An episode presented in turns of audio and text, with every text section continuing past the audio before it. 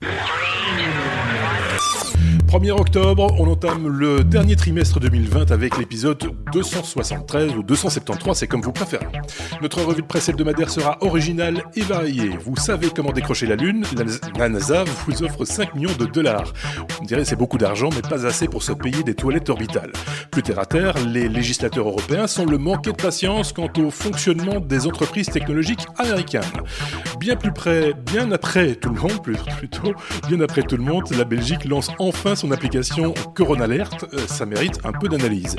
Le premier PC pliable au monde est un Lenovo, on en parle, et, ça, de ça, et de bien d'autres choses dans cet épisode, peut-être avec un meilleur flux de parole, on va dire. N'hésitez pas à réagir, à partager ou à commenter cet épisode, n'oubliez pas à vous abonner si ce n'est pas encore le cas.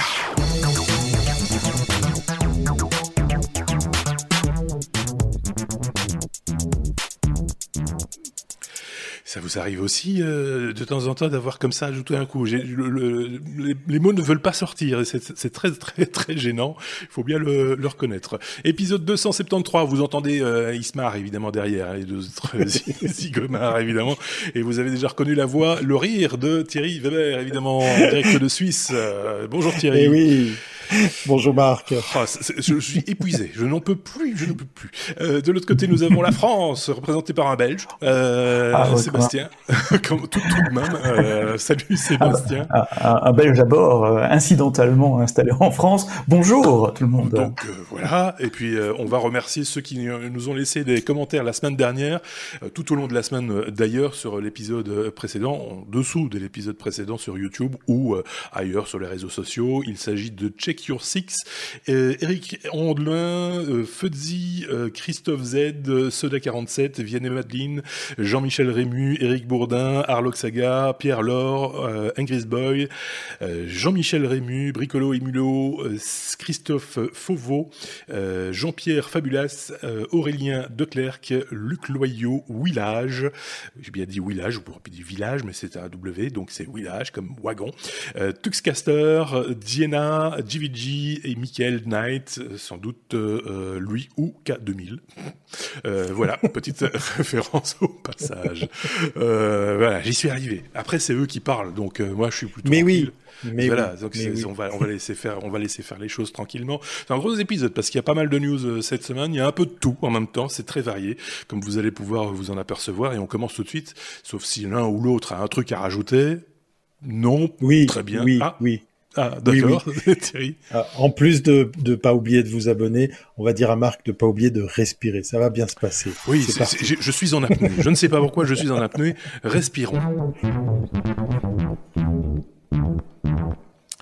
Et on commence avec la lettre A comme alerte. Alerte, euh, la Belgique lance son application euh, Corona Alert, comme ça qu'elle s'appelle, euh, cette semaine, c'est depuis hier ou avant-hier. Euh, je l'ai installé personnellement moi sur mon, petit smartphone, parce que par curiosité, et puis aussi par sens civique, hein, quelque part, parce que si ça peut aider à endiguer la propagation du virus, ben autant, autant se servir des outils qui nous sont, qui nous sont donnés. Sébastien, petite analyse peut-être, on avait déjà parlé hein, du protocole initié par Apple et Google il y a déjà quelques mois de cela, et donc euh, un peu tardivement, il est vrai, c'est presque fini. Hein. Euh, la Belgique s'y met. Euh, dis-nous tout. Je croyais que c'est la lettre A comme apnée d'ailleurs. Oui. euh, oui, donc la, la, la, Belgique lance enfin euh, son application euh, Corona Alert, tu l'as dit. Contrairement à d'autres pays, elle a fait le choix d'utiliser l'API qui est fourni par Apple et Google, dont on a parlé très en détail dans un autre épisode. Je crois que c'était pendant les, les, vacances ou juste avant les, les, les vacances. oui, c'était avant les vacances, le temps passe vite. un protocole que j'ai envie de, de, de rappeler aujourd'hui parce qu'il y a plein de fake news qui circulent aussi sur ces applications. Le gouvernement vous trace, euh, la nouvelle version d'iOS et d'Android a injecté cette application sans votre consentement, c'est évidemment pas vrai. Donc je voulais remettre un peu les pendules à l'heure et expliquer euh, les choses telles qu'elles sont. J'ai rien à gagner, je travaille pas pour, pour, le gouvernement, mais je pense que ce protocole est sécurisé et que tout ce qui, qui se dit autour est euh, relativement infondé, en tout cas sur le plan informatique. Après, il peut y avoir des, des considérations plus philosophiques aussi sur le, le, le traçage, mais mmh. je m'en tiendrai aux faits techniques. Euh, la première chose, c'est que quand un gouvernement utilise cette API, il n'y a que les institutions gouvernementales qui, qui peuvent utiliser cette API, donc il n'y a pas d'autres euh, fournisseurs d'applications qui peuvent l'utiliser. Ils travaillent avec Google et avec euh, Apple. Et dans une interview publiée dans l'Echo cette semaine, euh, le professeur, euh, le professeur dont j'ai oublié le, nom, Monsieur Leguet, je crois. Oui, Axel Leguet. Axel Loguet, merci, euh, qui travaille à, à, l'UCL et qui est impliqué dans, ce projet, disait qu'il travaillait en, étroite collaboration avec Apple et Google et les plus grands empêcheurs de tourner en rond, pour ne pas utiliser un autre mot qui commence par en également, euh, étaient Apple et, et, et, Google justement. Ils demandaient beaucoup de garanties auprès des développeurs de l'application pour s'assurer que les données étaient utilisées correctement, qu'il n'y avait mmh. pas de leak. Donc Google et Apple ont, font eux-mêmes un effort pour s'assurer que les implémentations euh, au-dessus de leur euh, API soient, soient correctes. Alors cette API, elle est implémentée dans le device. La France, l'Angleterre par exemple, n'ont pas choisi d'utiliser cette API. Euh, moi, je suis un grand partisan, je sais pas ce que Thierry en pense, en informatique en tout cas, de euh, de pas réinventer la roue, de réutiliser des composants connus. Et donc, s'il y a deux grands fournisseurs comme Apple et Google qui se mettent ensemble, des frères ennemis en plus, pour faire une API, autant se baser là-dessus plutôt que d'essayer de développer quelque chose de son côté. D'autant plus que, d'après ce que j'ai lu en installant, parce qu'il y a un texte un peu long par contre à lire euh, au moment de l'installation, enfin de la mise en route de, l'application, c'est qu'en plus elle est compatible avec d'autres applications à l'étranger. C'est-à-dire que euh, le, le traçage va fonctionner aussi si on part quelque part, euh, je ne sais pas dans quel, quel, autre pays utilise le même, le même protocole, mais en tout cas quand on va dans un de ces pays-là ou qu'on croise quelqu'un qui utilise l'application euh, qui est compatible, ça marche aussi. Donc euh, ça c'est plutôt, plutôt pas mal aussi une, bonne nouvelle. Donc comment ça marche Je rappelle, votre téléphone génère euh, plusieurs fois par jour un identifiant, donc une suite de chiffres et de lettres, 1, 2, 3, A, B, C, qui change plusieurs fois par, euh, par, jour euh, pour vous représenter. Et quand il détecte un autre téléphone où le traçage Covid est installé également à proximité, et cet échange se fait par Bluetooth, donc il faut que votre Bluetooth soit allumé, il s'échange les deux téléphones leurs clés. Donc si Alice et Bob se rencontrent et qu'ils ont tous les deux l'application sur leur téléphone, euh, le téléphone de Bob va voir que Alice, qui est peut-être à ce moment-là 1, 2, 3 ABC, est à proximité euh, de lui, et euh, le téléphone d'Alice va voir que Bob est à proximité, mais elle va pas voir que c'est Bob, elle va voir un autre identifiant, 6, 7, 8, CDE par exemple. À intervalles réguliers, euh, le téléphone d'Alice et de Bob télécharge d'une base de données centralisée l'ensemble des codes identifiant des gens qui ont été déclarés comme malades. Donc si un jour plus tard, Bob se sent malade, il est diagnostiqué positif. S'il est d'accord, il faut que je sois d'accord, je dis à mon application, je suis malade. Et dans ce cas-là, mon application va uploader, va envoyer tous les codes qui m'ont représenté dans le passé sur mon téléphone sur cette base de données. Donc la base de données aura la liste des codes de Bob, en sachant que ces codes-là ont été malades. Et donc si le téléphone d'Alice télécharge un moment le code de Bob, le téléphone d'Alice va se souvenir qu'il a été à proximité de ce code-là à un moment, et Alice sait qu'elle a été en contact avec quelqu'un, elle ne sait pas qui, elle ne sait pas quand, euh, elle sait que c'est dans les derniers 14 jours. Les données sur la base de données restent 14 jours, puisqu'on estime que après 14 jours, si on n'est pas malade, il y a peu de risques qu'on le soit. On parle même de 7 jours maintenant, hein, donc 14 jours, c'est basé plutôt sur les, les données qu'on avait euh, au début de l'épidémie, euh, au, premier trimestre. Donc c'est tout à fait anonyme, ça ne vous trace pas, ça ne dit pas où vous êtes, ça ne dit pas avec qui vous avez, avec qui vous avez parlé. Et si jamais vous n'avez pas installé cette application et que dans les réglages de votre téléphone, qu'il soit Android ou, ou, ou iOS, vous découvrez une option dans les réglages qui dit j'autorise le partage de ces données, c'est juste l'activation de cette API. En, en, soi, ça ne suffit pas pour que le téléphone commence à tracer votre activité avec les autres téléphones, il faut qu'en plus vous téléchargiez une application gouvernementale comme l'application euh, Corona Alert en Belgique ou les autres applications qui utilisent cette API-là. Donc toutes les fake news que vous voyez sur Google en disant attention, vous voyez le dernier update de iOS a envoyé, le gouvernement a placé l'application de force, c'est pas vrai. C'est juste Google et iOS, qui, euh, Google, Android et iOS qui ont euh, euh, inclus cette API comme vous avez dit qu'ils allaient le faire et vous avez la possibilité de l'activer ou de la désactiver à, cet endroit-là. Voilà, c'était juste la, répétition de, de, de, principes simples euh, pour, pour expliquer que euh, cette app ne vous trace pas au sens géolocalisation et au sens euh, vous en tant que personne. C'est juste un ID qui est échangé avec les serveurs. Euh, J'ai encore lu deux, deux, deux, chiffres. En France, c'est un flop complet. Euh, mmh. Je sais plus combien, 2 millions d'installations, 200 alertes remontées. Enfin, pas, pas, pas relevant, pas, pas, pas représentatif de l'ensemble de la population. Et bizarrement, en Angleterre, ça marche bien. Euh, donc l'Angleterre n'utilise pas non plus l'API de, de Google et, d'Apple, mais 18 millions de downloads en quelques jours, numéro un des ventes, enfin des ventes, des downloads des, App Store respectifs euh, sur les plateformes. Et ils ont euh, ajouté aussi les Anglais la possibilité de scanner un QR code. Vous savez qu'en Belgique, on doit rentrer son nom et son adresse quand on rentre dans un restaurant sur un registre papier. En Angleterre, c'est un QR code qu'on peut scanner avec l'application, c'est inclus à l'application, comme ça le restaurant sait euh, qui a été dans le restaurant pendant euh, pendant une période de temps. Je trouvais ça assez sympa. Il y a un aspect un peu gamification, ils expliquaient dans un article, comme comme on peut tracer soi-même pour soi, pour son usage à soi, on peut se souvenir de tous les endroits où on a été et tracer le QR code. Euh, certains experts pensent qu'il y a un aspect jeu, un peu comme, comme on peut aller chasser des Pokémon pour dire Hein. j'ai fait le tour de tous les bars et de tous les restaurants du quartier. C'est tout suivi. non, mais il suffit de peu de choses pour un succès d'application. Un aspect gamification, par exemple, peut rendre une application plus, plus attractive.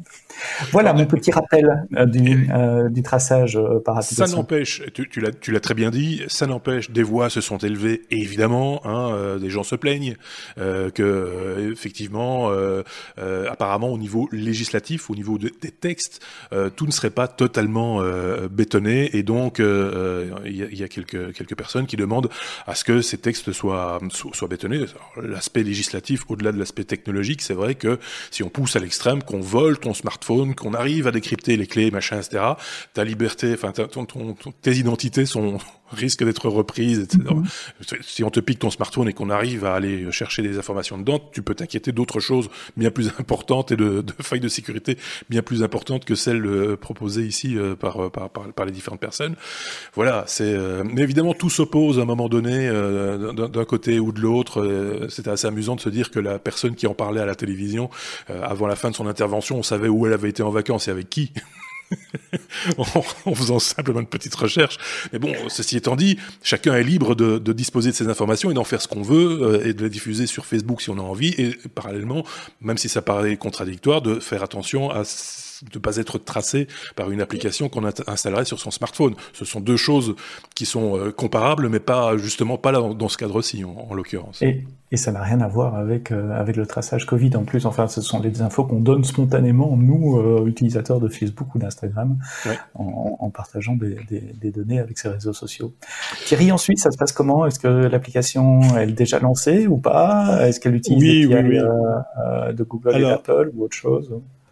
Alors à la sortie de, de, de cette application, c'était assez amusant, mais un peu triste pour notre pays, parce que euh, des, des, des, éminents chercheurs à l'EPFL, l'École polytechnique fédérale de Lausanne, ont, ont, bien décortiqué le sujet, ont pris très au sérieux tout ça, et, et genre le bureau d'à côté, oui, mais non, euh, non, non, euh, ce que vous êtes en train de faire est faux, euh, c'est pas fiable, c'est pas ci, c'est pas ça.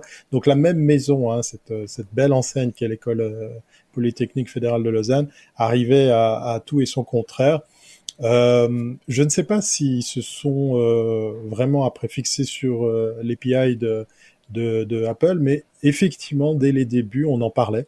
Effectivement, on raconte que le PFL aurait même aidé Apple à, à, à, les rendre sensibles sur certains usages, sur certaines pratiques qu'ils pourraient mettre en place.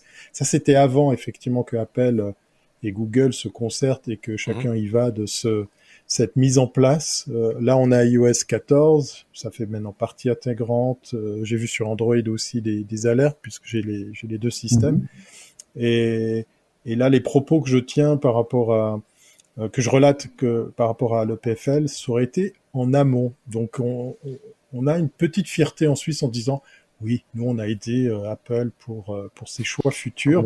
Maintenant, est-ce que c'est vrai? Est-ce que ça a fait avancer le schmilblick? Je ne sais pas. Mais euh, je crois que c'était ici dans, dans les technos, je me suis amusé à rappeler que ben voilà à Genève, ben, le canton et la ville, hein, puisque c'est à la fois un, État et, un, et, une ville, est entouré de, de frontaliers français. Et j'ai des amis français mhm. qui viennent travailler en Suisse et qui ont deux applications parce qu'elles causent pas entre elles. Alors, est-ce que ça a changé? Je ne sais pas. Mais la question euh. de ta news, la question de ta news là maintenant, c'est plutôt de me dire, mais pourquoi la Belgique le, la sort seulement maintenant si justement elle est basée sur une API Voilà, c'est la seule. Oh, parce qu'en parce qu'en Belgique, il y, a, il, y a, il y, a, la Wallonie et la Flandre qui doivent se mettre d'accord. oui, oui, mais bon, ouais, alors c'est un peu pareil chez nous. Hein. Ce qu'il faut savoir, c'est qu'en euh, Belgique, et puis après on va passer au chapitre suivant parce que sinon on va y passer la soirée, mais c'est qu'on a commencé par un système de tracing euh, euh, réalisé par le biais d'un call center. C'est-à-dire que si tu as contracté le virus, tu es supposé appeler un numéro pour dire j'ai chopé le virus et je pense avoir croisé telle et telle et telle personne.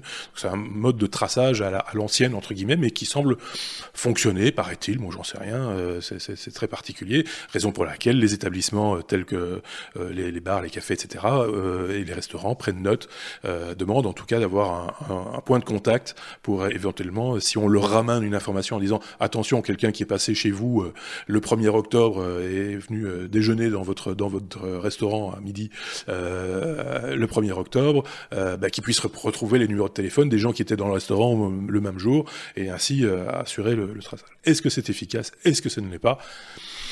Difficile de le dire. En attendant, les chiffres montent. Deux petites choses. Euh, J'ai un tout petit peu cherché. L'Allemagne et la Suisse utilisent l'API de Google et d'Apple ah, également, ainsi que certaines provinces. Bon, alors c'est grâce à nous. C'est grâce à nous. Donc c'est grâce aux Suisses, effectivement.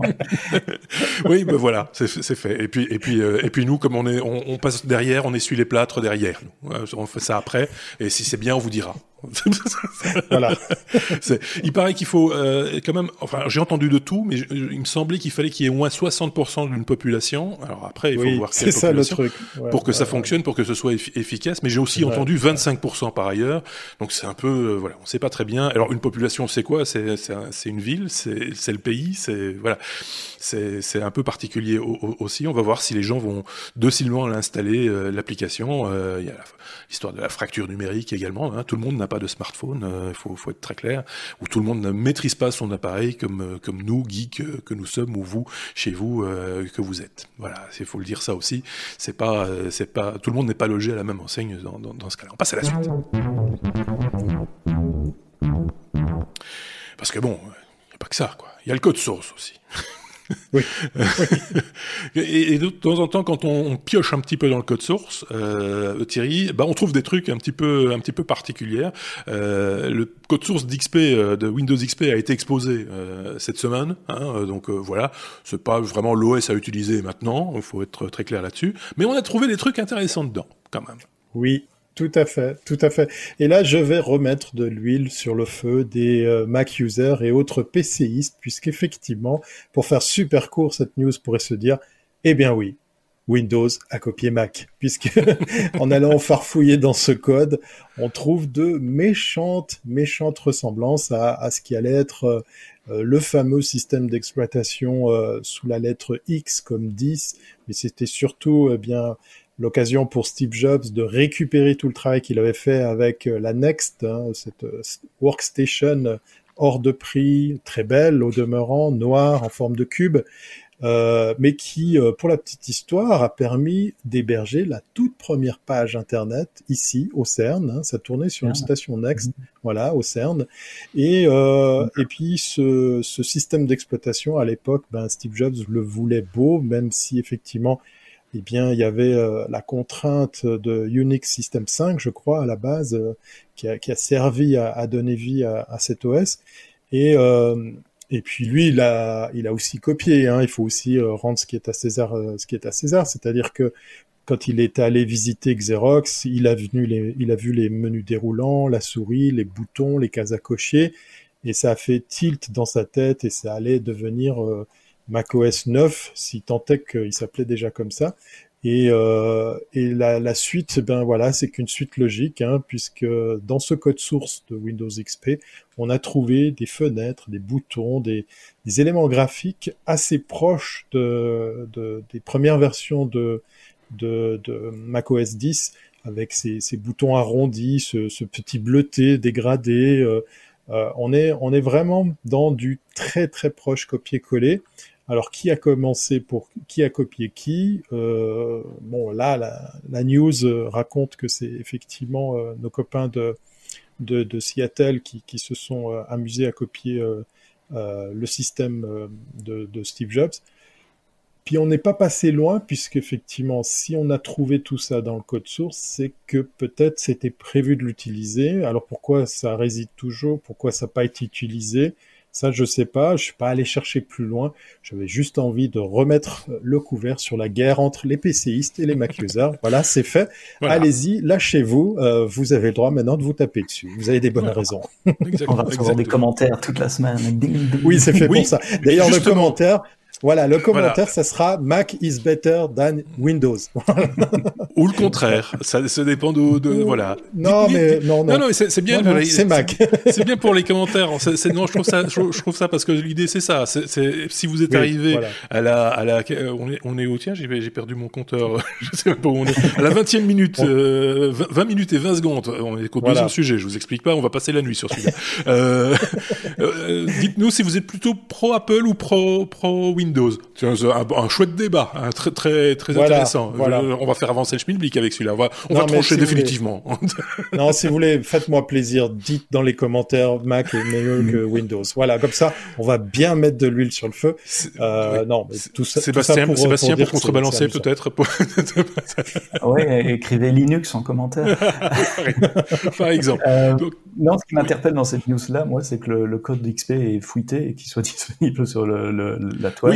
Alors, il y a des tas d'articles qui disaient attention, on va trouver des failles de sécurité qu'on n'avait pas trouvées jusqu'à présent. Euh, je pense pas, euh, mm. parce que parce qu'en général, les, les, failles de sécurité ne se trouvent pas par l'analyse du code source euh, et, et, la sécurité par l'obscurité en cachant le code source n'a pas prouvé euh, son efficacité jusqu'à présent.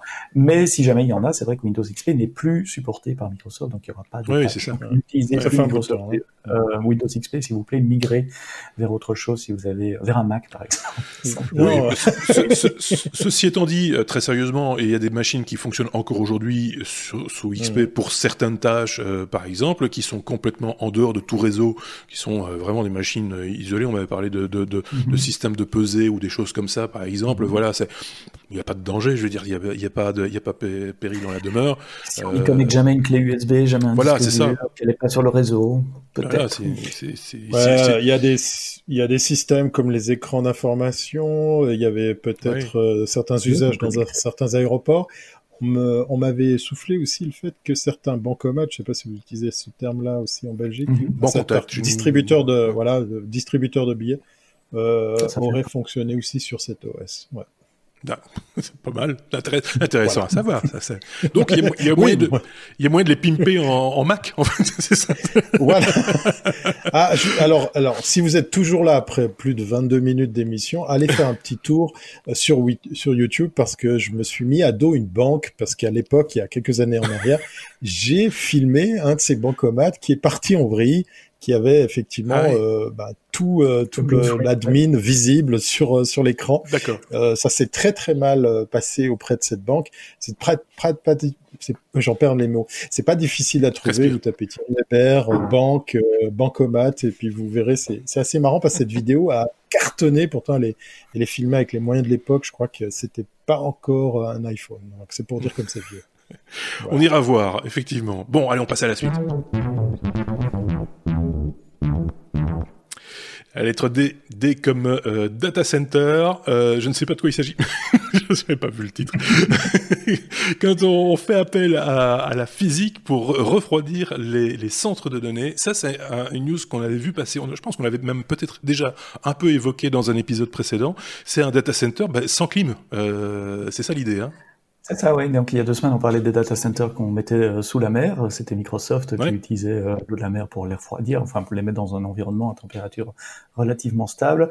Euh, je vais la faire brève pour pas dépasser une heure et demie sur l'épisode, mais c'est ce sont des, des data centers d'une société qui s'appelle Scal, Scalway, Scalway en, France, qui dans le métier de, de, faire des data centers, qui a expérimenté une nouvelle technique qui s'appelle une technique adiabatique. Et j'ai appris un nouveau mot à l'occasion, euh, qui consiste à refroidir le data center par air. Ça, vous allez me dire, ok, c'est pas nouveau. Donc on prend l'air de l'extérieur et on l'amène à l'intérieur pour refroidir.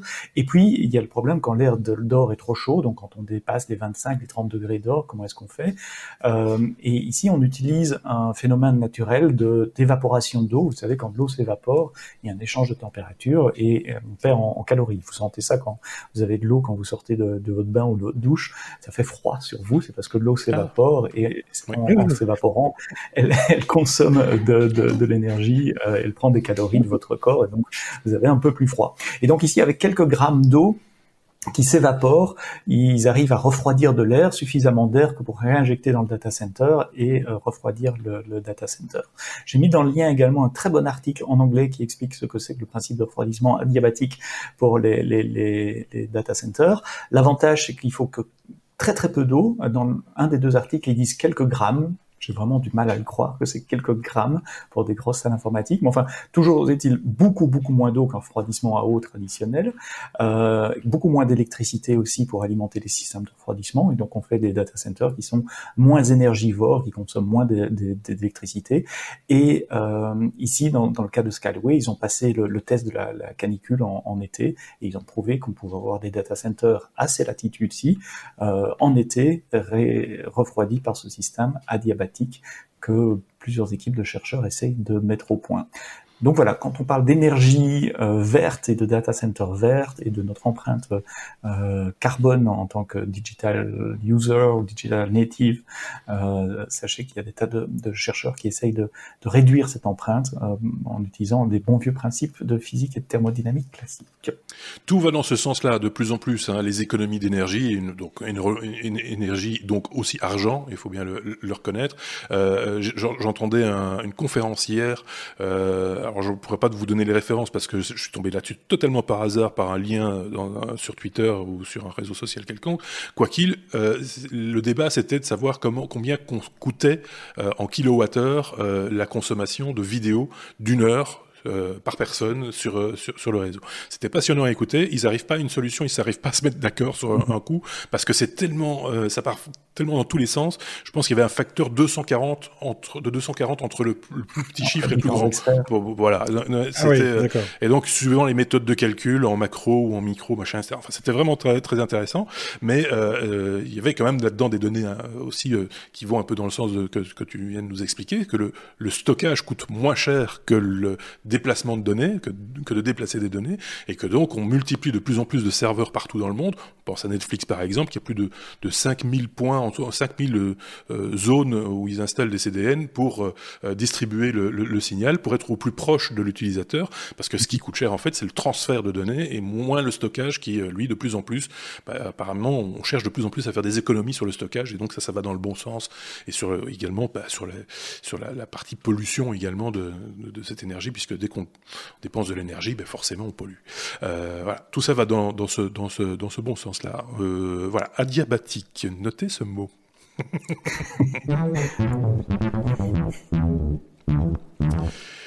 La lettre E comme Europe, euh, Sébastien, on reste chez toi pour parler de la Commission européenne qui s'énerve un petit peu, qui perd un petit peu patience sur, différents sujets.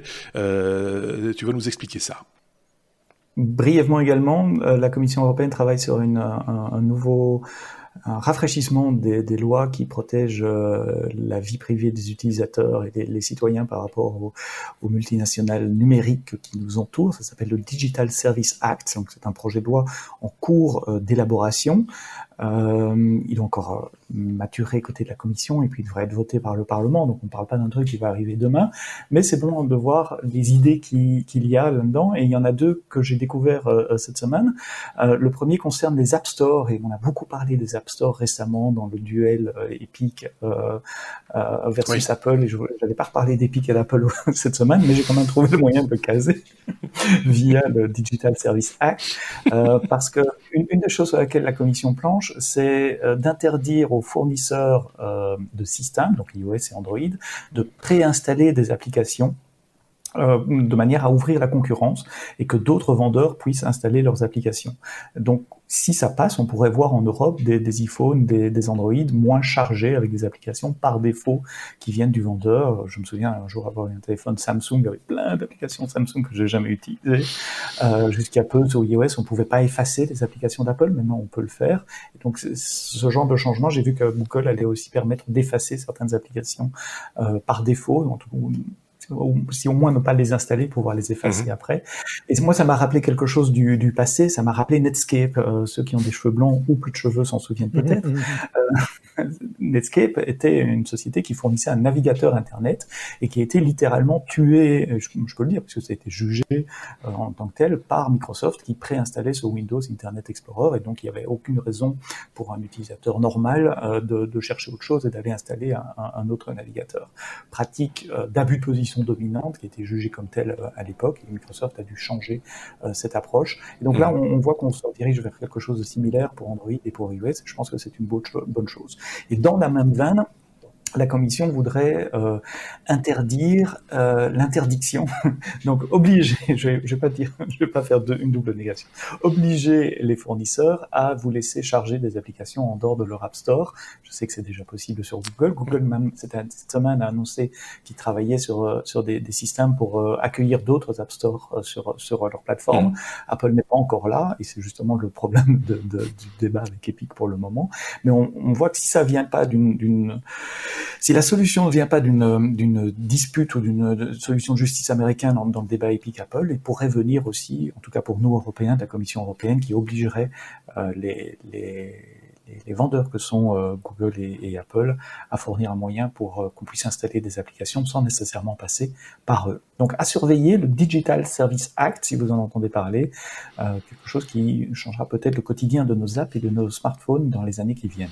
Oui, et si ça pouvait aussi changer l'avenir des PC, parce que quand on achète un nouveau PC, on a toujours une, quelques applications tierces qui sont proposées en plus, tu vois, l'antivirus qui va bien, mhm. qui sera totalement désinstallable, indésinstallable, parce que tellement c'est compliqué, etc. Hein, je vois, tu vois, euh, notre ami Thierry euh, opine du chef parce qu'il il a vécu, il vit la chose euh, actuellement. C'est vrai que c'est optionnel, mais, mais, mais voilà, quand on, l'installe rapidement, on fait pas toujours attention à ce genre de détails. Et je trouve que c'est une véritable engeance, ce genre de pratique, parce que c'est une pratique commerciale en fait. Hein, C'est-à-dire que vous achetez un produit dans lequel on a mis de la publicité invasive. Quelque part, je prends, je prends ça. Sous, sous, sous, il y a eu des marques qui ont été vraiment très très loin. Hein. J'ai plus, j'ai plus les noms en tête, mais je me rappelle de, de, de, certains fournisseurs informatiques qui, qui, il y avait une liste d'applications préinstallées ou préinstallables euh, qu'il fallait évidemment à un moment donné payer, hein, puisque voilà, c'est pas, c'était pas gratuit ces machins-là.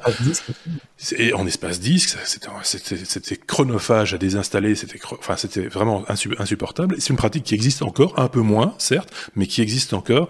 Et je trouve ça vraiment euh, pathétique et lamentable de, de, de, enfin voilà, parce que si vous avez besoin d'antivirus, je pense que tout le monde maintenant sait où aller en chercher un on n'a pas besoin qu'on en foute, qu'on nous en foute un sous le nez systématiquement. C'est bon, quoi. C'est euh, voilà. C'était mon petit tout petit coup de gueule du, jour, euh, appuyé par Thierry. Oui, tout à fait. C'est l'occasion de remettre dans les commentaires Mac, c'est mieux que PC. Voilà. On va se faire des amis encore une fois. Hein, je veux dire, euh, on était la lettre I ah, euh, comme influenceur. Ah, on va se faire des amis encore une fois. Euh, quand tu en fais trop dans tes vidéos de, de Van Leifer, euh, si on a pris, les, on, prend cet exemple-là, Thierry, parce que c'est dans, dans, un domaine que tu suis toi particulièrement, que je suis aussi, euh, je le reconnais. Ce sont les, les, les Van Leifer qui font, qui sont maintenant devenus des digital nomades et, font énormément de, de, vidéos. Alors certains pour montrer simplement ce qu'ils font, et d'autres qui en font un métier réellement, hein, c'est leur profession, c'est de se déplacer euh, et, de faire des vidéos et, voilà. Mais de temps en temps, petit euh, revers de médaille, bah, il y a un retour de manivelle et il va falloir se justifier à un moment donné. Ouais, ouais, c'est dommage parce que ça tombe, euh, ça tombe sur un compatriote, enfin pas un Suisse, un Belge. Hein, désolé les gars. Euh, non, on va pas de, on va pas donner le nom de, de ce, de ce Van Leifer ou de ce, on va pas le faire. ce cet influenceur parce qu'effectivement, ça serait déjà euh, ben, retomber dans le piège de faire de la publicité. Alors, c'est pas un coup de gueule, hein. du coup, euh, si vous avez envie de vous lâcher dans les commentaires pour me, me traiter de tous les noms parce que je, je tape sur le euh, ben, du sucre sur le dos d'un Vine Lifer belge, c'est que c'est juste que il y a deux pratiques, par exemple, par rapport à YouTube. Il y a ceux qui clairement utilisent une fonctionnalité qui vous est proposée sur YouTube, mais ça va, je pense, se, se, se, comment dire, se... dupliquer sur plusieurs autres plateformes. Mhm. C'est que vous pouvez activer avec une petite case à cocher. Oui, cette vidéo inclut une communication commerciale. Alors ça veut dire quoi? Ça veut dire que vous vous défaites de, vous défaisez de, de, de d'une contrainte, d'une punition ou tout simplement d'un avertissement vis-à-vis d'une plateforme hein, qui a des règles. Hein. Il faut il faut accepter maintenant que quand on publie une vidéo sur YouTube, bah, c'est gratuit, mais en échange, il y a des règles, des, des, des, droits et des devoirs à suivre. Et puis cette petite case va vous dire bon, ok, si euh, tu as envie de parler d'un produit, si tu fais mention d'un produit ou d'une marque, eh ben on va pas te tenir rigueur parce que tu as averti ton audience que ça peut arriver. Alors attention, ça ne veut pas dire que vous êtes payé par cette marque, vous êtes payé par cet annonceur, par ce produit. C'est juste que ben vous serez à l'aise de citer euh, telle ou telle marque euh, en, en, échange de quoi vous avez le droit comme ça de ne pas être embêté par, euh, par YouTube. Et puis après, il y a, y a ceux qui oublient d'activer ça alors je dis oublier pour être gentil, et qui en plus, dans leurs vidéos, font du méchant euh, placement de produits, où là, au bout d'un moment, ça devient tellement gros, ça devient tellement téléphoné que ça en devient gênant. Mhm. Euh, et là, je fais référence à ce, à ce YouTuber. Je l'ai clairement nommé hein, pour, pour euh, ceux et celles qui ont envie de savoir de qui je parle, parce que ce monsieur vous présente des produits, il les met bien en scène alors il a l'avantage de faire de très belles vidéos, hein, c'est clair et net que c'est de belles factures, il y a du beau rythme, la belle ambiance, euh, un, joli son, des effets comme ça de transition, qui font que, à la limite, ça pourrait passer comme une lettre à la poste. Mais là où ça devient encore plus gênant, c'est que ce monsieur est aussi à l'origine de sa propre marque. En l'occurrence, une série d'accessoires, de vêtements, et, j'en passe, et des meilleurs. Et là, ça devient, euh, ça devient grotesque, ça devient euh, vraiment pathétique parce que euh, un, plan de caméra par-ci, euh, un gros logo par-là, là on est clairement dans quelque chose qui euh, qui va au-delà du placement de produit, qui est qui est vraiment quelque chose de, de téléphone. Hmm. Et si je parle de tout ça, c'est que bah oui, tu l'as dit Marc, je suis intéressé par par la van life, par par tout ce qui qui tourne autour de ce de ce mode de vie, de transport, de vie, de de, de, de loisirs aussi de loisirs aussi, oui, puisqu'effectivement, euh, à la base, on dit aussi euh, VDL, un véhicule de, de, loisirs. Ça peut être un camping-car, un van aménagé, une tente. Hein, on peut aussi marcher, puis, puis faire aussi euh, des randonnées à vélo.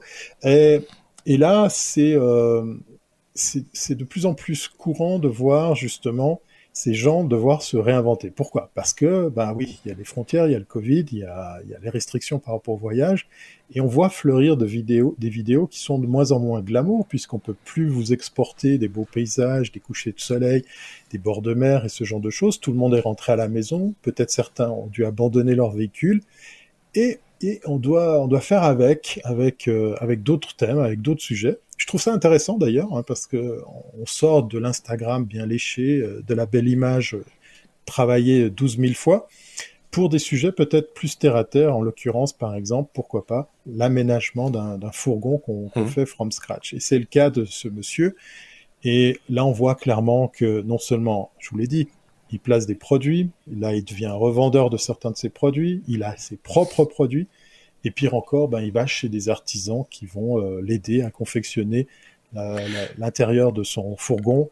Et, et, là, c'est dommage parce que pour le coup, pour terminer cette longue mmh. explication, pour le coup, c'est l'artisan qui en prend pour son grade parce que oui, parce qu'après, on décide que c'est pas bien.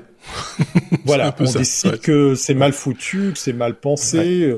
Euh, vous verrez l'exemple du lavabo, du, du, de l'écoulement de la douche, ce genre de choses. Et là, c'est dommage parce que. Euh, ouais. Tout ça pour dire que voilà, là c'est un exemple parce que c'est celui que toi tu as capté, mais on, on pourrait en, en, capter comme ça plein d'autres. Oui, il y en a plein. Euh, et c'est pour ça qu'on en parle dans les technos, parce que c'est lié au web, euh, aux réseaux sociaux. Euh, on parlait d'Instagram, on peut aussi parler aujourd'hui de TikTok, euh, YouTube évidemment, parce que souvent les chaînes thématiques, bah, si on veut gagner un petit peu de sous, bah, on fait du place, ce qu'on appelle du placement de produits, mais souvent, je, je, le constate en, en tout cas, de plus en plus, euh, les, les, les, les, gens qui font ça l'indiquent, disent voilà, ça c'est un, un placement de produit, hein, c'est clairement indiqué. soit transparence. Transparence, soit, soit en cochant la petite case, en l'occurrence chez YouTube, il y a une petite case à cocher et À ce moment-là apparaît un texte qui indique contient une communication commerciale.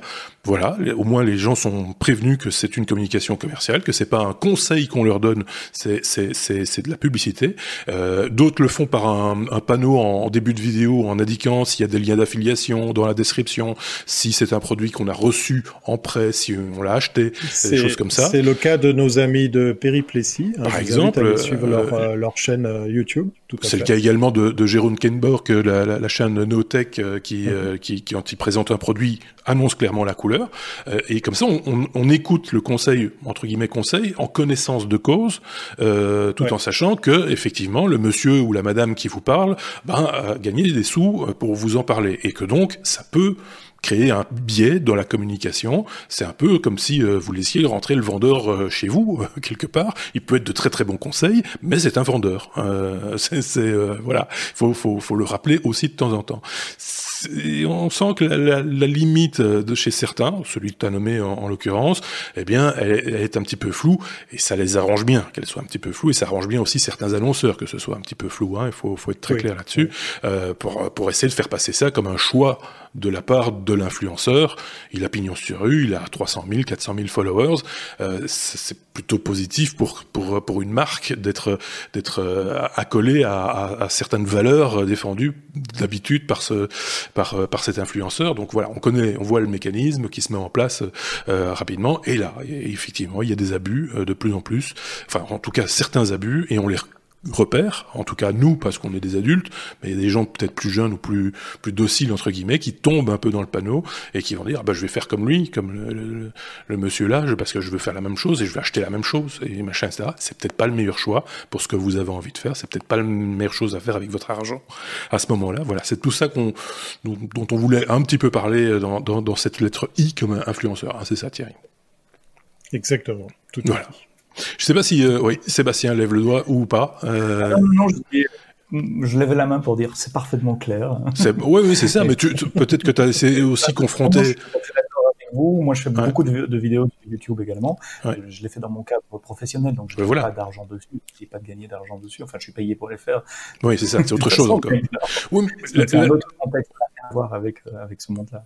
C'est ça. Mais, mais oui, mais c'est, ici c'est un exemple. On a pris cet exemple-là parce qu'il nous intéresse nous, mais c'est vrai, vrai aussi dans d'autres domaines. Euh, ce que toi tu fais, par exemple, bah, c'est clairement annoncé. On est, la marque fait partie du nom mhm. de la chaîne. Euh, on peut pas passer. Voilà, c'est, là c'est, du corporate quoi, quelque part. C'est, clairement affiché. On se doute bien que tu ne vas pas dire de mal quand tu, ah, tu, tu, la chaîne s'appelle Toto. tu dis pas de mal de Toto. C'est voilà, c'est comme chez les technos.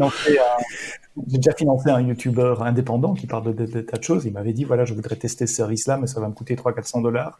Est-ce que tu peux le financer? J'ai dit, on lui a filé l'argent. Et dans sa vidéo, il disait clairement à un moment, euh, merci à Toto euh, et à Sébastien de nous avoir filé l'argent pour permettre de tester ce matériel et de pouvoir euh, le faire. Voilà, donc c'était clair, net, carré. Et, et, et l'auditeur en tire les conclusions qu'il veut en, se disant, est-ce que le monsieur, il était trop gentil avec le produit? Oui, mais finalement, il n'a pas payé. Voilà, chacun se fait son opinion. On dit, on dit pas que le produit est bon ou mauvais. C'est pas ça. C'est la question de savoir, de pouvoir juger en, en, son âme et conscience. Euh, Thierry, tu voulais. Terminer Conclusion. Pour terminer, voilà, Tim Cook, si tu Tim Cook, si tu m'entends, Mac, c'est mieux que Windows. Voilà.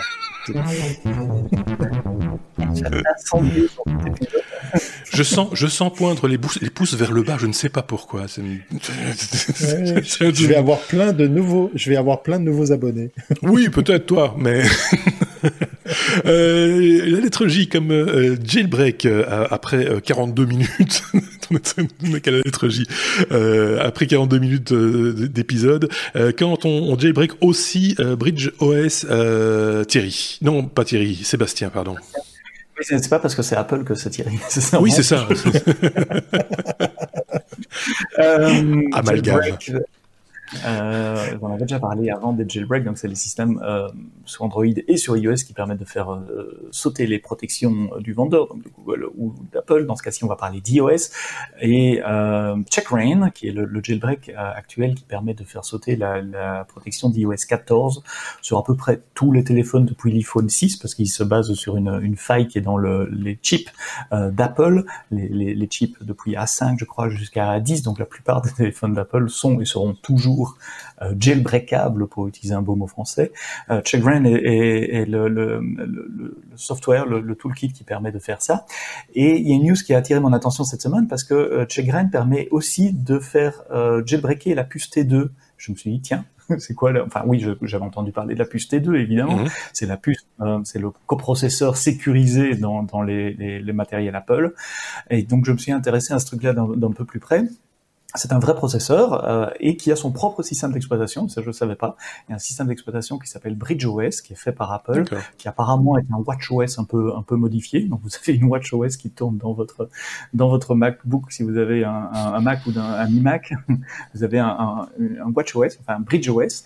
Et ce processeur, il démarre avant le processeur Intel et il permet à Apple de faire des tas de choses qu'il souhaitait faire au niveau hardware qu'ils peuvent pas faire avec Apple, euh, avec Intel, pardon.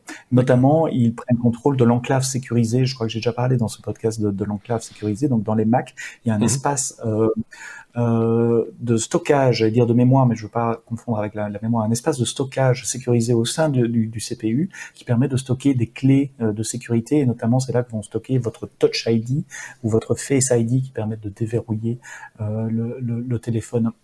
Et donc il faut vraiment une enclave au sein du processeur qui soit blindée, auquel les applications n'aient pas accès. Ils ne pouvaient pas l'avoir dans Intel parce que ça n'existe pas dans mhm. Intel, en tout cas dans pas, pas, de la façon dont, dont, Apple le souhaitait, et donc ils ont inclus leur propre processeur dans euh, les Mac pour pouvoir faire ça. Donc ce processeur démarre, cet OS démarre avant macOS au moment du boot, il va euh, être clé dans la séquence de boot, il va notamment vérifier l'intégrité de l'OS, vérifier qu'il n'y a pas de malware installé au niveau de l'OS. C'est lui qui contrôle le touch bar également, vous savez cette barre de LED OLED qui est en, dessus du clavier que les applications peuvent customiser.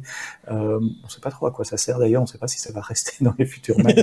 un autre débat. Ouais. Euh, et c'est lui qui contrôle aussi les éléments clés de la sécurité, donc l'enclave de sécurité, je l'ai dit, mais aussi le micro et euh, la caméra, pour être certain que les accès euh, à ces devices sensibles en matière de vie privée, puisqu'ils mm-hmm. peuvent enregistrer ce et ce qu'on ce qu'on fait euh, ne, ne, puisse pas être fait en direct par l'application, ça passe par cet OS séparé de macOS. Donc macOS doit faire une demande à BridgeOS pour pouvoir accéder à la caméra et euh, au, au, micro. Donc voilà, en, grâce à ce titre, Checkbrain a réussi à faire le jailbreak de la puce T2. Je me suis un peu intéressé à ce, que faisait cette puce T2, pourquoi on avait la jailbreaké. Il y a un OS qui tourne là-dessus, qui est essentiellement donc un, un, un WatchOS un peu un peu modifié. Euh, pourquoi est-ce qu'on veut faire un jailbreak de la puce T2 Là, j'avoue, c'est pas super clair pour moi. Euh, je suis certain qu'il y a des hackers qui arriveront. Il peut y avoir des choses amusantes dans la touch bar. On pourrait imaginer des jeux, des trucs euh, euh fun qui n'auraient pas moyen de faire avec l'API officiel d'Apple pour aller manipuler la, la, touch bar. Ça donnerait surtout possibilité d'accéder à la caméra et au micro euh, pour, pour des Mac euh, jailbreakés. Oui, parce que jouer à Doom, jouer à Doom par exemple sur la touch bar, on a déjà fait sur un test de grossesse, hein, donc euh, voilà, ça, oui. ça c'est très surfait. Ça, ça... Mais ceci dit, voilà, c'est peut-être ça, c'est plus un, euh, un exploit entre guillemets euh, qu'autre chose. Ça, ça, ça n'apporte rien euh, de particulier à son utilisateur, donc voilà, autant le savoir aussi. C'était intéressant de le suivre, en tout cas. Oui. On a oui, peut-être juste pour euh, du coup, euh, je retire tout ce que j'ai dit. Oui, merci. C'est mieux que Mac. Donc lâchez-vous dans les commentaires. Je retire ce que j'ai dit. Allez, on va prendre de la hauteur, si vous le voulez bien. Elle comme Lune, 5 euh, millions pour, pour, pour aller sur la, Lune. C'est ce que propose en tout cas la, la NASA, Thierry. Oui, voilà. Euh, le crowdfunding, c'est pas que pour des projets euh, perso, c'est pas que pour, euh, ben je sais pas, lancer une gamme de vêtements, un nouveau masque contre le Covid ou ou tout simplement euh, vous faire plaisir à, à, imaginer un, un, nouveau device. La NASA s'y lance aussi, puisqu'effectivement, les 5 millions de dollars, c'est si... Euh... Bon, alors attention, euh, ça va pas être sur euh, Kickstarter, hein, je pense que ça va être difficile pour nous tous de, de venir proposer quelque chose, mais en fait, ils ont un, un vrai problème à résoudre. Ils ont, ils ont effectivement fait un truc que je trouve très bien, c'est d'appliquer plusieurs cerveaux à la fois. C'est c'est plus puissant qu'une seule personne qui, qui, réfléchit à un problème. Euh, en gros, ben voilà, il, il vous donne de l'argent si vous arrivez à, à trouver euh, une solution viable à, à aller sur la Lune, mais, mais pas que. Hein. Il, y y, a, toute une liste de, de, de, demandes bien précises. Moi, ce qui m'a amusé dans cette news, c'est que ben on, on, utilise une vieille recette, c'est justement d'impliquer une, une, communauté, plusieurs voilà. utilisateurs, plusieurs euh, mmh. voilà. Et, et, du coup là, euh, la NASA ben, remonte dans mon estime par rapport à cette ouverture d'esprit alors, est-ce que 5 millions de dollars, c'est peu, c'est pas assez, c'est trop? Mais Il faudrait voir déjà quelles problématiques sont à, sont à régler, parce qu'on a déjà été ouais. sur la Lune, je le rappelle, donc il y a oui. déjà des solutions oui. qui ont été apportées. Donc, enfin, il paraît, hein, ouais. aujourd'hui, tu sais. Euh, mais, mais, euh, mais donc, il y a des solutions qui existent. Donc, euh, quelles nouvelles solutions va-t-il falloir apporter? Euh, Voilà, c'est toutes ces, ces questions-là. Et ça, c'est pas très clair, j'ai l'impression. Euh, ils ont des ça... questions. Mm -hmm. ils, ils, enfin, ils veulent des réponses, mais ils posent pas les questions. euh, voilà parce que parce que justement voilà parce que justement ça va pas s'adresser à tout le monde. Et puis cette news m'a fait m'a fait euh, remonter en mémoire une une news sur une boîte italienne qui s'était dit euh, on devrait proposer ça peut-être à la NASA, peut-être à SpaceX, peut-être à, à, un État qui a envie d'aller sur la Lune pour solutionner un problème tout bête, c'est comment on va y vivre? Parce qu'il va falloir construire des installations, il va falloir euh, bah, construire des, habitations, des, bâtiments, des choses comme ça. Et cette boîte italienne avait tout simplement dit, ben nous, euh, on vient avec un système de, de tentes gonflables et une imprimante 3D, et on utilise la matière première qu'il y a sur place pour la recycler, pour la, la, comment dire, euh, l'apprêter en un matériau comparable à du ciment et euh, du coup, par exemple, ces, ces grosses euh, installations gonflables servent de, de moules, servent de, de, de chablons sur lesquels on va pouvoir, avec la matière première qu'il y a là-bas, au lieu de l'amener sur place, construire euh, des habitations, des, des abris, des, des, choses comme ça. Donc je ne sais pas si, si la NASA est, est, très ouverte, si elle a un peu de veille, elle effectue effectivement une sorte de, de, de veille technologique autour de, tout ça, ou si c'est un, un, coup de pub. Euh, parce que euh, ben oui, ils ont besoin de, de, de, d'input, d'autres, d'autres idées. Je sais pas, mais en tout cas, ça, je pense que les 5 millions sont pas pour nous. Hein. Je, je, crois qu'on abandonne l'idée. Ouais. Euh, je sais pas si Sébastien avait eu une idée de son côté. Euh, Sébastien, euh, non, particulier non, ou, ou un désiderata particulier ou. Euh... je la porte en rouge, s'il vous plaît. Pardon? J'ai pas, j'ai pas entendu. Je la porte en rouge, s'il vous plaît. Oui, c'est ça. Mais... C'est non, non, je suis étonné de voir qu'on essaie encore d'aller sur la Lune. Il me semblait qu'on avait abandonné cette idée-là pour aller plutôt euh, sur Mars et, et, et d'autres planètes. Et euh, voilà, je ne suis pas trop l'activité spatiale, mais je ne comprends pas ce qu'on va chercher sur la Lune.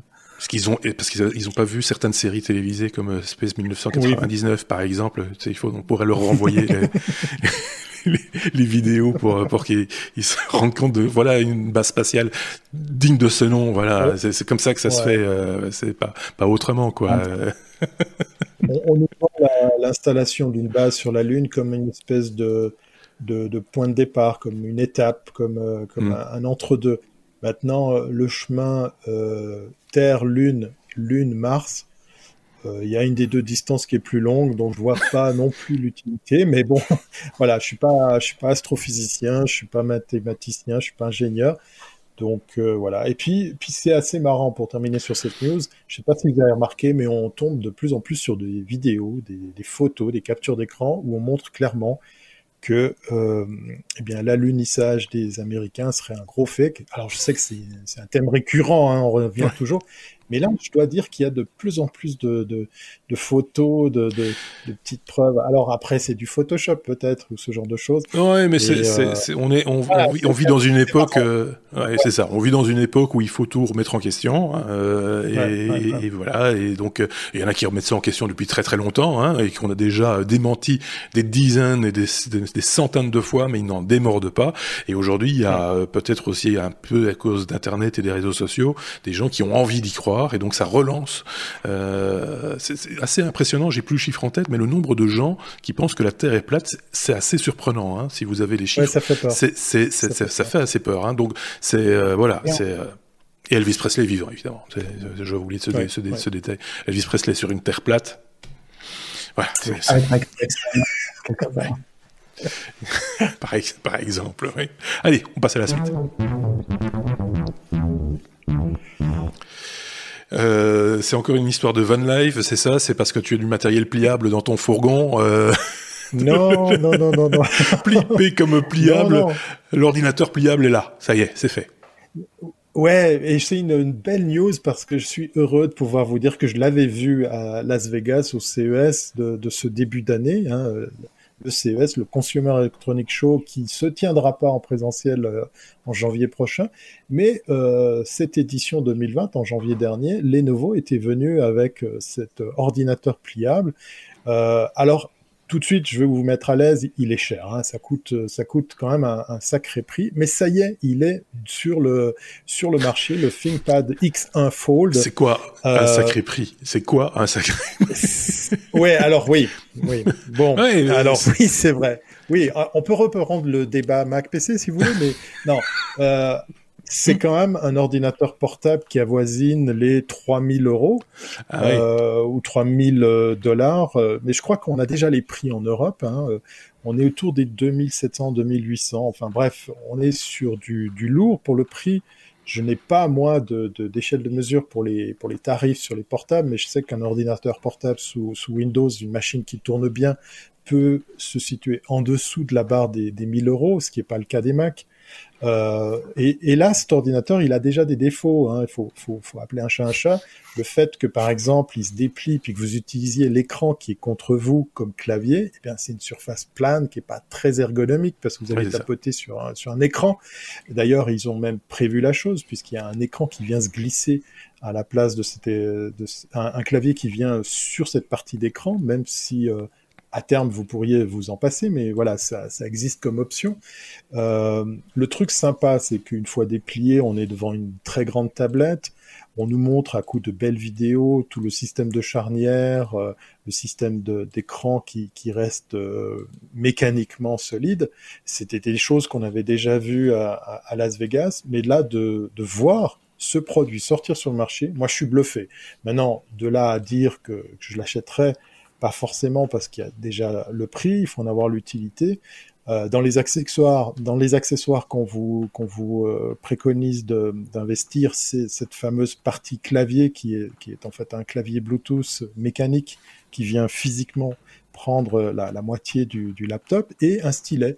Si vous voulez par exemple vous passer provisoirement du clavier, vous pourriez comme ça vous faire plaisir à, venir avec un stylet belle prouesse technique, mais non, sur l'usage, sur la durée, sur le prix, Ouais, moi je le trouve pas beau. Hein. Enfin, je, je, vous dis ça en passant, je, je trouve ça mastoc. Euh, je vois pas trop l'utilité parce que finalement c'est quoi? C'est un, un, un, iPad compli en deux euh, quelque part, hein, vu comme ça.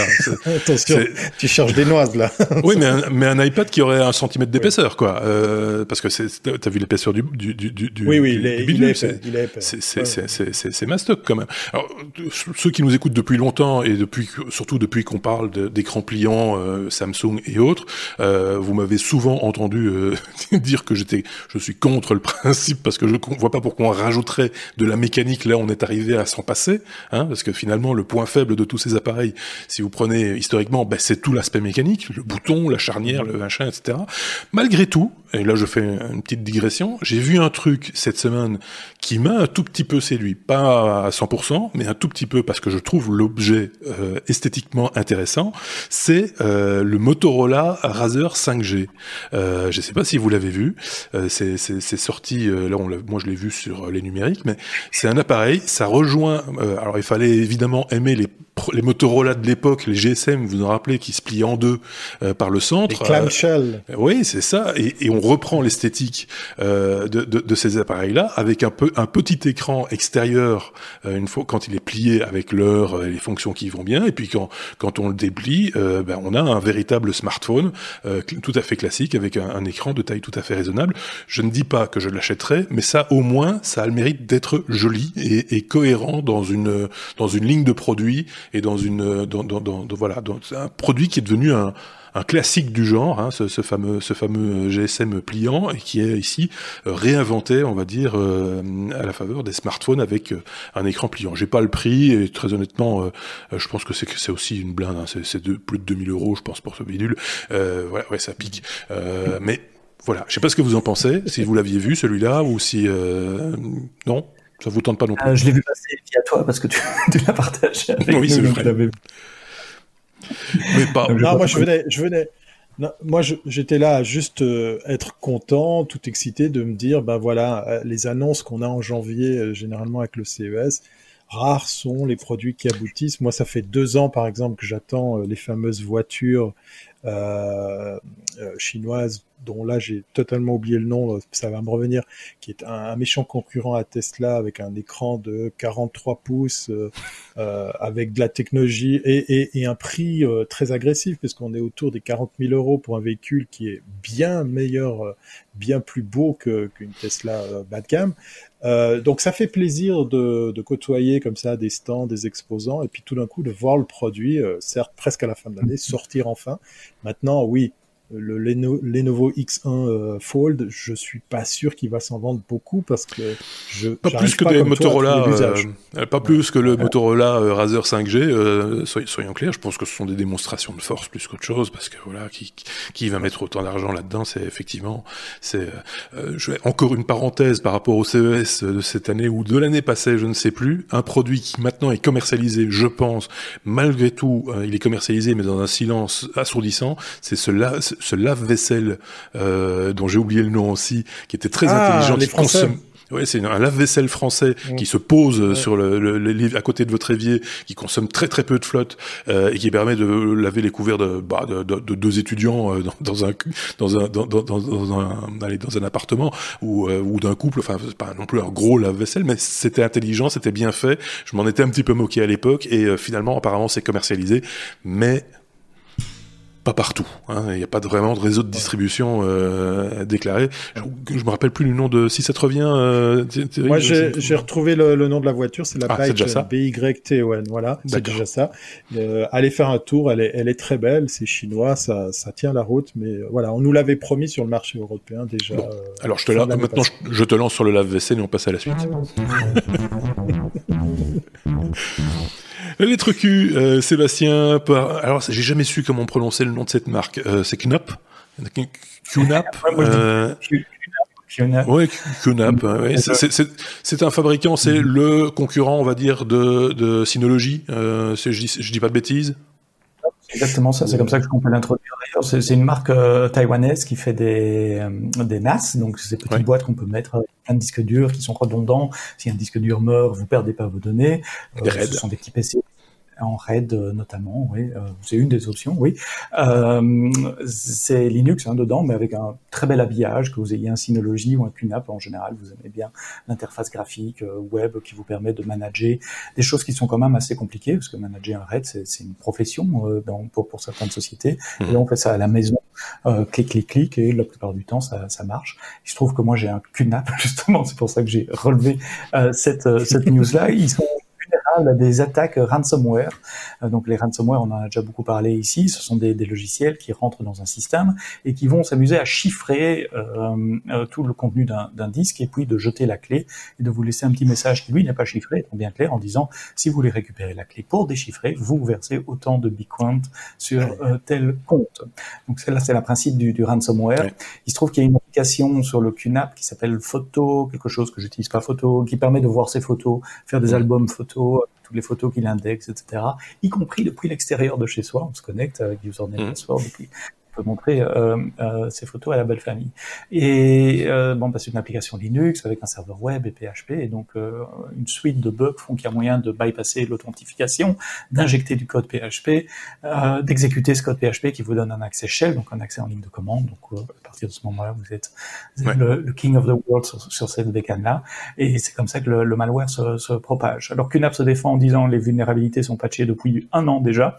Mmh. Donc si vous êtes victime de l'attaque là aujourd'hui, ben, c'est parce que vous n'avez pas fait les mises à jour. Et donc encore et toujours, on revient à ce bon vieux message.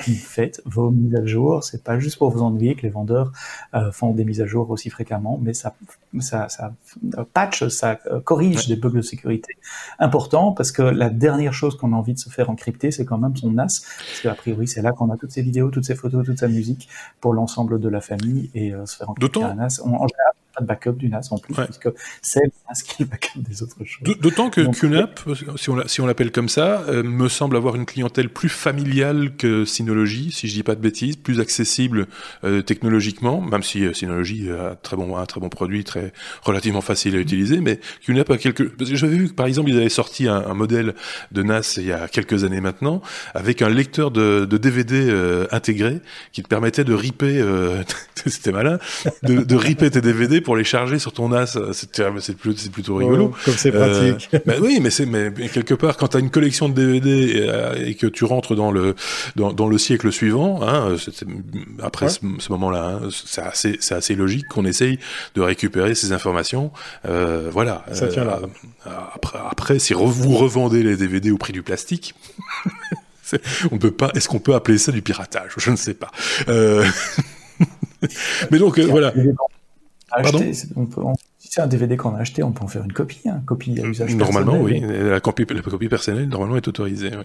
Enfin, ça dépend peut-être des pays.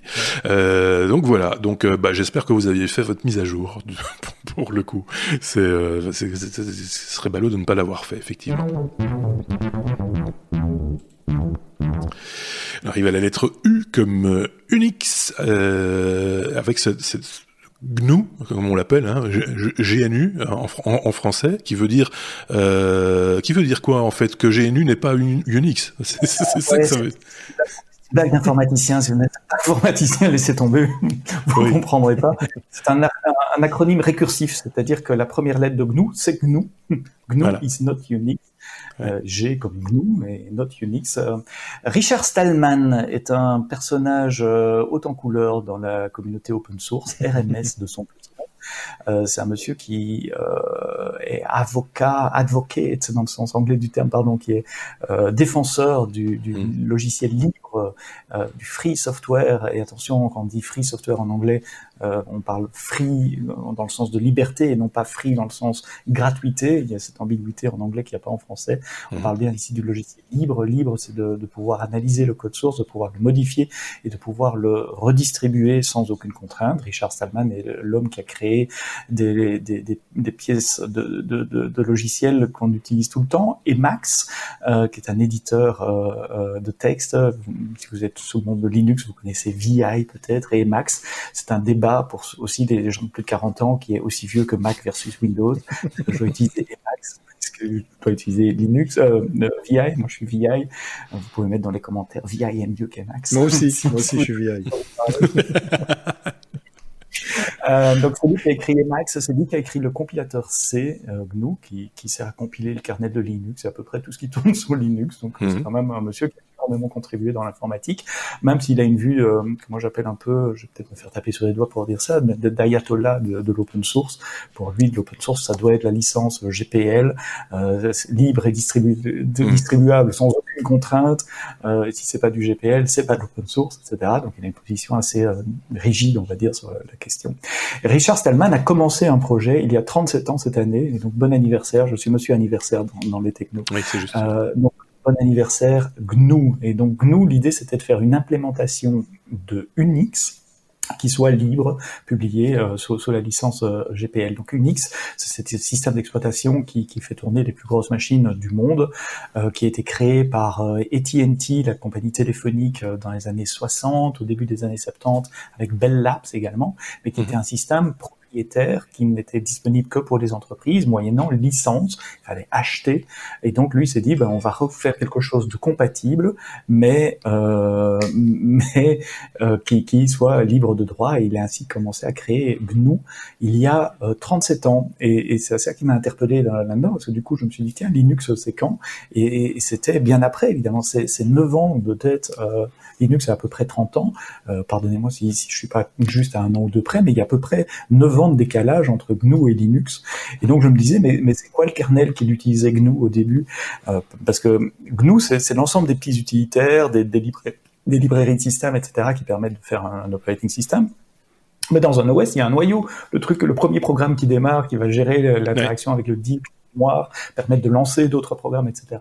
Et donc ils utilisaient le, un, kernel qui s'appelle Mac, qui venait d'une autre université, Carnegie, oh là, je, vais me planter dans la prononciation anglaise, hmm. Carnegie Mellon University, Carnegie, je sais pas comment on, on, on voit, on voit de quoi il s'agit. C'est celui qu'on sait pas prononcer. ouais, Carnegie. Euh, excusez-moi si vous parlez bien anglais, euh, qui, qui, est encore très utilisé aujourd'hui puisque c'est un dérivatif de ce kernel-là que Apple a utilisé pour faire le kernel GNU, XNU, qui ah tourne vos iPhones, euh, vos, tablettes euh, iPad, etc. Euh, voilà. Et donc pourquoi est-ce qu'on dit GNU Linux aussi? Parce que Linux, Torvald, quand il a créé Linux, lui, il ne voulait faire que un kernel. Il voulait faire que ce programme qui, qui, qui globalement est inutilisable par personne s'il n'y a pas tout, tout autour. Et donc le tout autour de Linux, c'est GNU. Et donc Linux, c'est vraiment deux choses. C'est le kernel inventé par Linus Torvald et l'ensemble des utilitaires, des librairies, etc initialement lancé par Richard Stallman et toute la communauté autour de, de, de GNU. Donc GNU plus Linux fait GNU Linux et c'est les deux ensemble. C'est pour ça que Stallman est très attaché au fait qu'on dise GNU Linux et pas juste euh, Linux, parce que Linux c'est juste un kernel. Voilà, j'espère ne pas vous avoir embêté avec ces considérations purement informatiques et non, mais pas de, souci. 27, 27 une, date quand même, euh, puisque tu parles d'anniversaire, 27 septembre 1983. Euh, euh, le mail de Richard euh, Stallman qui annonce euh, quelque part GNU. Hein, il est en lien sur sur sur lestechno.be puisque vous le savez, toutes les sources d'informations dont on parle dans les épisodes bah, sont toujours référencées en description de la vidéo sur YouTube et dans notre blog lestechno.be. C'est important de le rappeler aussi. oui, Thierry. Et puis, comme on est dans les tout petits noms, hein, GNU pour GNU, eh bien, je vous invite à écrire Bob dans les commentaires. C'est le nom du lave-vaisselle. Ah voilà, Bob, le lave-vaisselle Bob. Effectivement, voilà, maintenant ça, ça, ça, ça, ça La boucle est bouclée. La boucle est, est, bouclée. Euh, Qu'est-ce que je voulais vous dire? Ben voilà, on a bien fait. Il y a encore, on peut encore se, se, séparer sur deux groupes. Euh, en tant que développeur, tu es plutôt tab ou espace? Euh... Ah, moi, je suis tab. Ah, voilà, il y en a un qui est tab, l'autre. Moi, je suis tab. voilà, c'est tout le monde, c'est deux écoles. Hein, deux... Il paraît qu'il y a une différence de poids entre le tab et l'espace euh, quand on fait beaucoup de code, paraît-il. Euh, j'en suis pas tout à fait convaincu, mais c'est possible. Euh, on est à la lettre W qui pourrait être le oui mais non de la semaine, soyons très clairs, mais on, a décidé que ce serait WC. voilà. Euh, voilà. Euh, des, des, toilettes qui coûtent très très cher, euh, Thierry. Oui, et ils coûtent tellement cher qu'ils sont même pas beaux. allez, oui, allez comprendre. C'est une news qui m'a interpellé parce que voilà, l'espace c'est quand même un, un domaine qui, qui m'intéresse. Je vous ai parlé de 5 millions de dollars pour euh, pour aller sur la Lune, enfin que vous filerez la NASA. Ben là, je vais vous parler d'une somme encore plus importante pour le développement de d'un toilette. Alors déjà, pour juste situer, si jamais vous allez un jour euh, dans l'espace, quand vous allez dans l'espace, personne ne vous entend crier. Non, c'est pas ça. Euh, quand vous irez dans l'espace, eh bien, à un moment donné, il faudra aller au petit coin. Et le petit coin, ben, il a, il a deux, deux particularités. La première, c'est quand vous allez faire euh, la petite commission, eh bien, on va tout récupérer, on va recycler et vous allez le revoir. Dans l'œil. Voilà. Alors normalement, ça part pas dans l'œil. Voilà, il y a, y a des systèmes ne demandez pas comment, j'ai pas envie de voir les détails, parce que pour la grosse commission, par contre, ah, on va aspirer. On va aspirer pour être sûr que vous en ayez pas, vous en ayez pas dans l'œil, ah. mais aussi surtout, on va, on va essayer de faire quelque chose. On va essayer de faire que ça prenne pas trop de place, parce que là, on va pas ouvrir le hublot et jeter ça par, par la fenêtre. vous en doutez bien. Voilà, exactement. euh, donc, euh, donc, il faut, euh, il faut combattre l'absence la, de, de, gravité. Il faut être sûr que tout ce matériel, pour utiliser des termes polis, aille dans la machine. Et puis après, surtout, on va, on va traiter tout ça.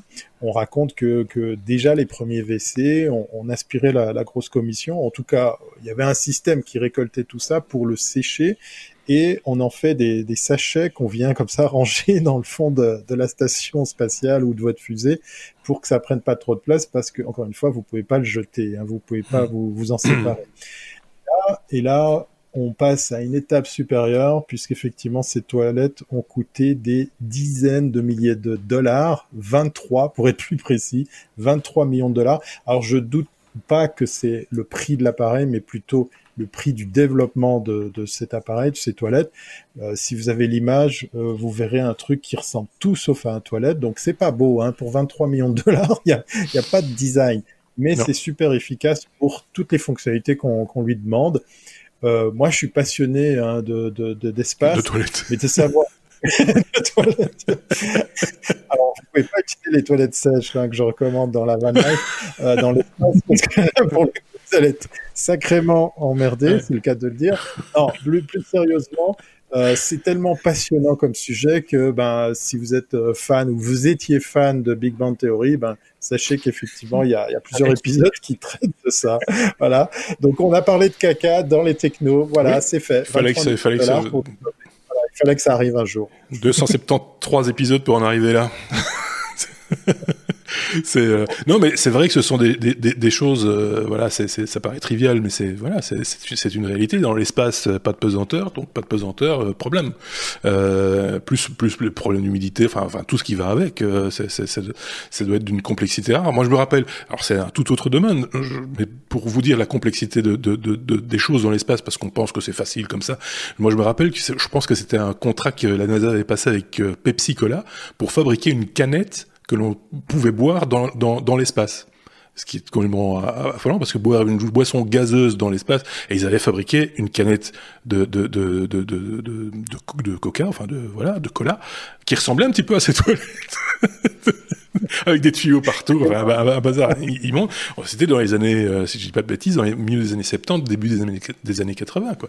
Donc euh, voilà, c'est, c'est, c'est, tout devient compliqué. Enfin, les choses les plus simples chez nous euh, sur Terre, sur le plancher des vaches, bah, deviennent d'une complexité rare dans l'espace. Alors que peut-être à l'inverse, il y a des choses qui sont peut-être compliquées sur le plancher des vaches et qui sont beaucoup plus simples dans, dans, dans l'espace. Je pense à certaines positions, mais cumulé, voilà. le cumulé, par voilà. exemple, marcher au ah, plafond, euh, tu vois. Pour le coup, juste deux, Parlez pas en même temps, les garçons. Juste deux noms. Howard Wolowitz. Oui. C'est, je pense que c'était l'ingénieur qui avait inventé des toilettes. Euh, c'est, c'est le personnage ah, oui. de Big Bang Theory qui a, exact, qui, qui a inventé des, des, des, toilettes dans, dans la série Big Bang Theory. Et Archibald Haddock, parce que c'est quand même lui qui m'a appris que, que, les liquides se mettaient en boule dans l'espace oui. euh, dans Tintin. L'alcool. il essaye d'embarquer whisky dans la fusée pour aller vers la Lune. Merci Hervé. Donc euh, voilà, c'est ces toilettes à quand même 23 millions de dollars pour en arriver là. Euh, et alors je les, je les trouve quand même parce que 23 millions de dollars pour faire des toilettes de l'espace. Bon, ok, c'est très cher, mais je les, du coup je les trouve un petit peu radins sur aller pour aller sur la lune. Ne, ne proposer que 5 millions aux gens pour donner la solution pour aller sur la lune quand on est capable de sortir 23 millions pour faire des toilettes. Je suis désolé, mais là il y a un problème d'équilibrage quoi. C'est euh... si on cumule, si on te donne de l'argent pour faire des toilettes sur la lune? On faisait deux heures. C'est vrai, c'est, vrai. Ça va encore donner du grain à moudre à ceux qui pensent qu'on n'a jamais été, jamais été sur la Lune, parce qu'ils vont te dire, mais où est-ce qu'ils ont, euh, où est-ce qu'ils ont enterré le popo hein? Où est-ce qu'ils ont enterré voilà. le popo? Ouais, Voilà, c'est, c'est euh, derrière la dune. On va leur dire, c'est derrière la dune, celle qui n'a pas d'ombre. Voilà. Bon, assez dit de bêtises, si vous le voulez bien, parce que quand même, hein, euh, il faut bien le dire, euh, 1h16 d'épisode, bon, on, a, déjà fait plus long que ça euh, par, le, par, le, passé. N'oubliez pas, hein, si vous nous regardez sur euh, YouTube, de mettre des pouces, de vous abonner à cette chaîne, de partager également euh, cet épisode avec les gens que vous aimez bien, même avec les gens que vous aimez pas d'ailleurs. Hein, N'hésitez pas un seul instant à, à, commenter cela également via les réseaux sociaux que vous fréquentez le plus, faites-vous plaisir. plus vous ramenez du monde vers les technos, ben, plus les technos se sentent bien et ont envie de encore plus partager euh, les news que nous euh, voyons et que nous scrutons et qui nous intéressent chaque semaine. C'était le cas ici avec euh, Thierry et, Sébastien. Encore un mot, si vous le voulez bien, on, parce qu'autant qu'à faire, hein, un jeu, voilà, on a, proposé plein de mots à, mettre en commentaire. Adiabat adiabatique, je vais y arriver. Hein, ça, adiabatique, ce sera le mot de la fin. Donc n'hésitez pas à le rajouter en, en commentaire. Comme d'ailleurs, vous pouvez rajouter des commentaires intelligents si vous avez noté peut-être une imprécision dans nos propos ou que vous avez des choses à rajouter. N'hésitez pas également à le faire. Vous êtes évidemment toujours les bienvenus. C'est comme ça que ça fonctionne avec les technos. Passez une excellente semaine. Euh, merci à Thierry, merci Sébastien et on se dit à très bientôt. Salut.